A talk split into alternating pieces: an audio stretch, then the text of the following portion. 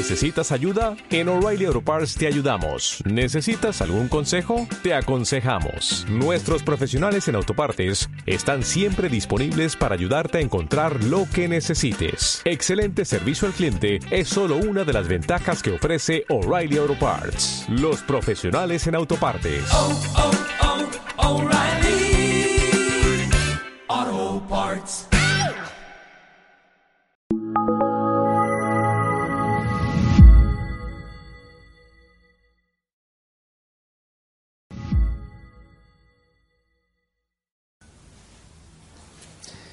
Edith Stein era una profesora de universidad alemana que una vez estaba con una amiga en una catedral católica. Por puro amor al arte, no era católica, ni- ninguna de las dos. A ella le impresionó mucho ver a una buena mujer que entraba con su bolsa de la compra, que se iba a la capilla del sagrario, estaba un ratito rezando y salía a la calle. Edith Stein, que era una mujer que en aquel tiempo era llamativo, era filósofa, que fuera profesora en una universidad una mujer muy lista, muy culta, con ansia de verdad. Pensó, yo necesito un Dios como el de esta mujer, personal, asequible, cercano, al que pueda ir a verle y contarle mis cuitas. ¡Qué envidia! Poco después fue a una excursión a la montaña de varios días con compañeros y compañeras de universidad. Y se encontró mal. Se fueron todos y ella se quedó en casa, en, en el- en la montaña. Buscó algo para leer y había una biografía de Teresa de Jesús se la empapuzó. Horas y horas seguidas metida en la vida de Santa Teresa. Le encantó. Le transformó. Decidió ser católica. Habló con el párroco y, y al cabo de un tiempo y de una catequesis, de una lectura de libros, de un mayor convencimiento, discernimiento, se bautizó y acabó siendo carmelita, descalza, y murió en Holanda por la persecución nazi. Y hoy es santa, Sor Benedicta de la Cruz. Y todo empezó, todo empezó por aquella mujer que iba al sagrario.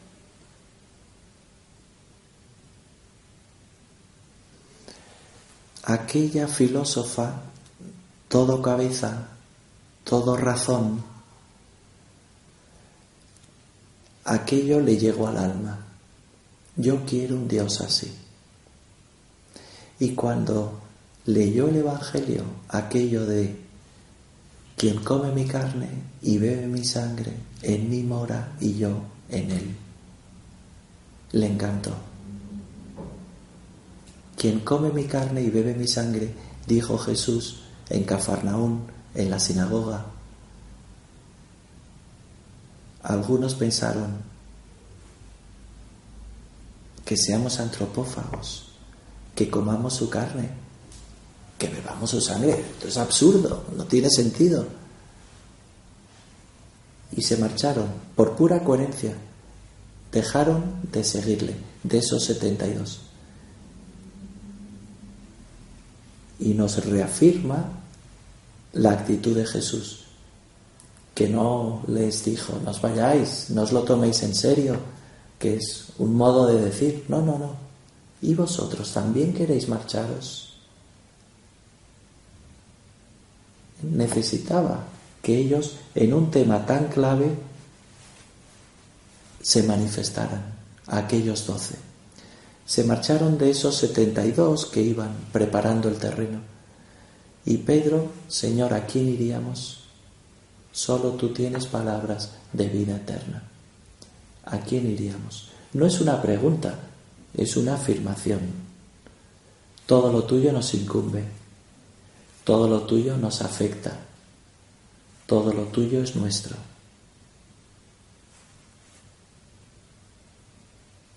Solo tú tienes palabras de vida eterna. Si yo me creo eso de verdad, iré a la Eucaristía con una disposición de entrega total y radical, con una disposición de vivir esos cuatro fines de la misa. Adoración, reparación, petición y acción de gracias. Eso es la misa. Adoración, petición, reparación y acción de gracias. Ir a la misa a cargar baterías. Quien come mi carne y bebe mi sangre, y eso hacemos en la comunión, aunque sea bajo una especie, por supuesto, ahí está con su cuerpo, con su sangre, con su alma y con su divinidad. Y desde siempre ese ha sido el secreto de la Iglesia, la Eucaristía. La Iglesia está para confeccionar la Eucaristía. Los sacerdotes, tanta gente dice, creo en Dios, creo en Jesús, pero no en los sacerdotes, no en la Iglesia. Sin la Iglesia, sin los sacerdotes, no hay Eucaristía. Haced esto en memoria mía.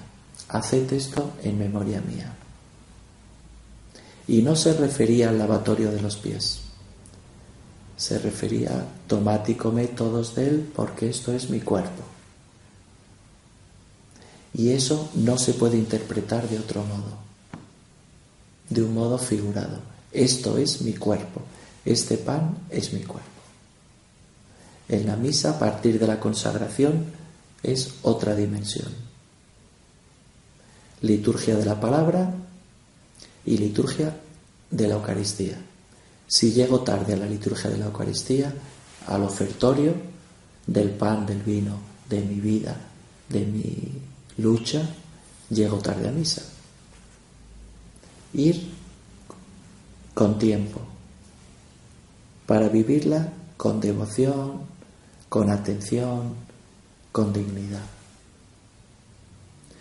Es mucho lo que hay en juego. No es un rito, sin más no es una ceremonia, no es un encuentro de cristianos para recordar, es mucho más, es mucho más. Haced esto, haced esto. Qué bonito es aquellos discípulos de Jesús que iban hundidos, destrozados, peleándose entre ellos Cleofás y Lucas. Y Jesús, como un peregrino más, se une a ellos. Les da conversación. ¿De qué habláis? Pues de lo que ha pasado estos días. ¿Y qué ha pasado? Pues, ¿eres tú el único que no se ha enterado? Y le echan una bronca al protagonista de esos hechos, que les está tomando el pelo. Eres tú el único que no se ha enterado. ¿Pero tú en qué mundo vives? Pues lo de Jesús de Nazaret. Estaban tan obcecados que no les reconocen. No caen en la cuenta de quién tienen delante. Iría con una capucha o no lo sabemos. O quería que no le reconociéramos y que le confundiéramos en los demás. Igual que la Madalena en aquel jardinero. O los apóstoles cuando estaban pescando, en aquel hombre que les pregunta, ¿tenéis algo para comer? El hecho es que le, le piden, cuando Jesús se va remontando a las escrituras para hacerles ver que era preciso que sucediera todo aquello, Mane Noviscum, cuando ya llegan a la desviación de Maús, quédate con nosotros, quédate con nosotros, porque anochece. Quédate con nosotros. Eso es lo que le decimos tú y yo en cada misa.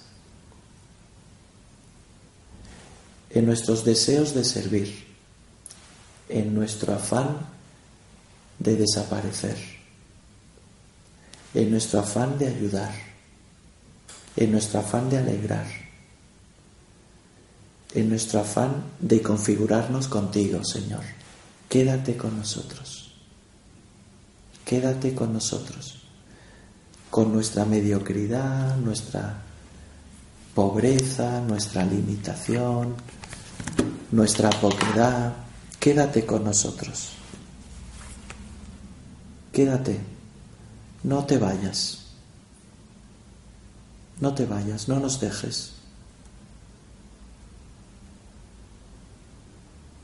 Porque, ¿qué haríamos sin ti? ¿A dónde iríamos? ¿Cómo es mi acción de gracias después de la comunión? ¿Cómo es?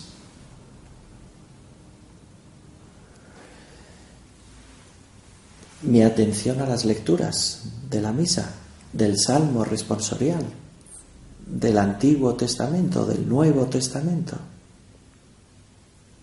¿Sé prolongar ese espíritu de agradecimiento a lo largo de la jornada? ¿Dejo que la gracia de Dios actúe y me transforme?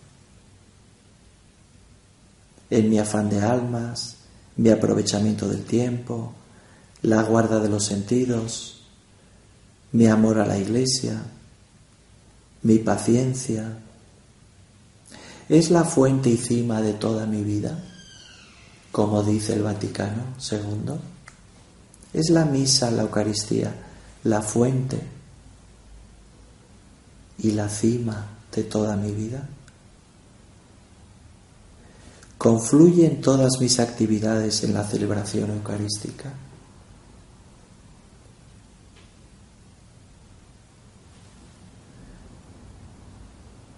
Vivo ese recogimiento.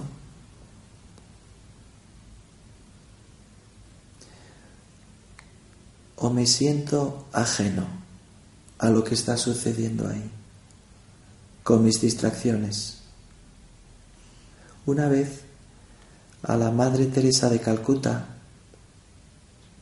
ya sabe aquello de que cuentan que fue una actriz muy conocida, un dispensario que atendían unas monjitas y al ver aquel, pues toda aquella situación de pobreza, de indigencia, todo el olor que desprendían aquella gente, enfermos incurables, le dijo, yo no haría esto ni por un millón de dólares. Y la monja le respondió, yo tampoco, y yo tampoco. Pues recordando eso, le preguntaron a la Madre Teresa de Calcuta, ¿qué sugerencia da a las personas que se dedican a los indigentes? Ella contestó, que vivan bien su misa.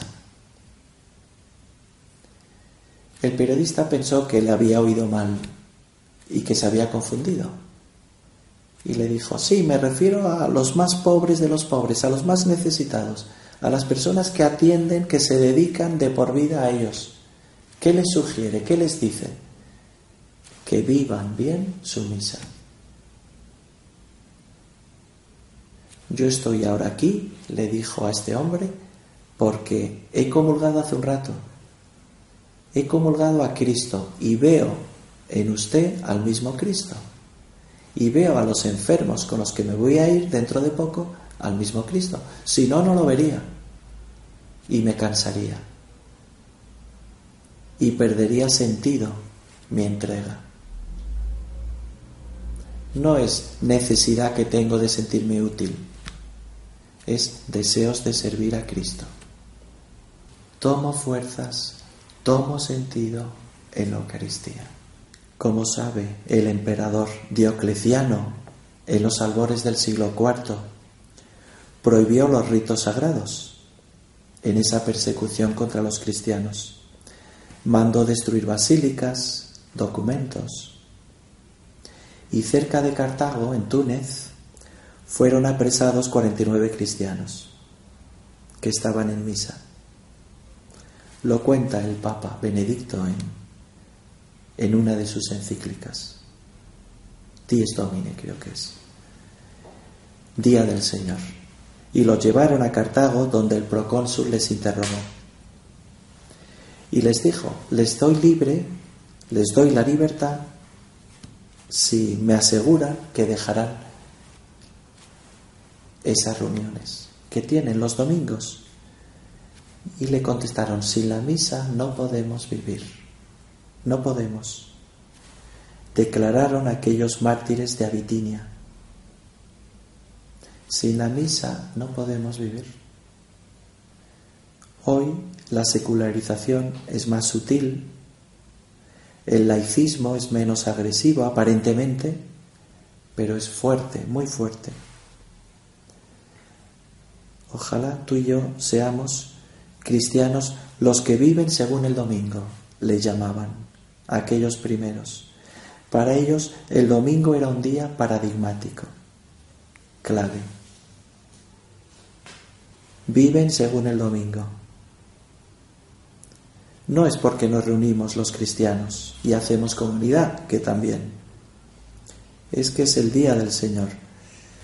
Es el día del descanso para relativizar el trabajo pero sobre todo es el día donde escuchamos la palabra,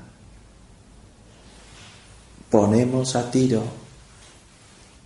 para que Dios nos hable y tenemos la oportunidad de confesarnos y de comulgar. Vamos a pedirle a la Madre de la Iglesia,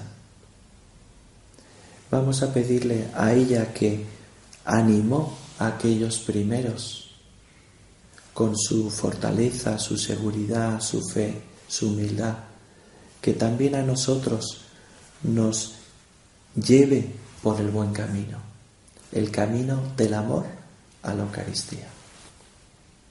Así sea.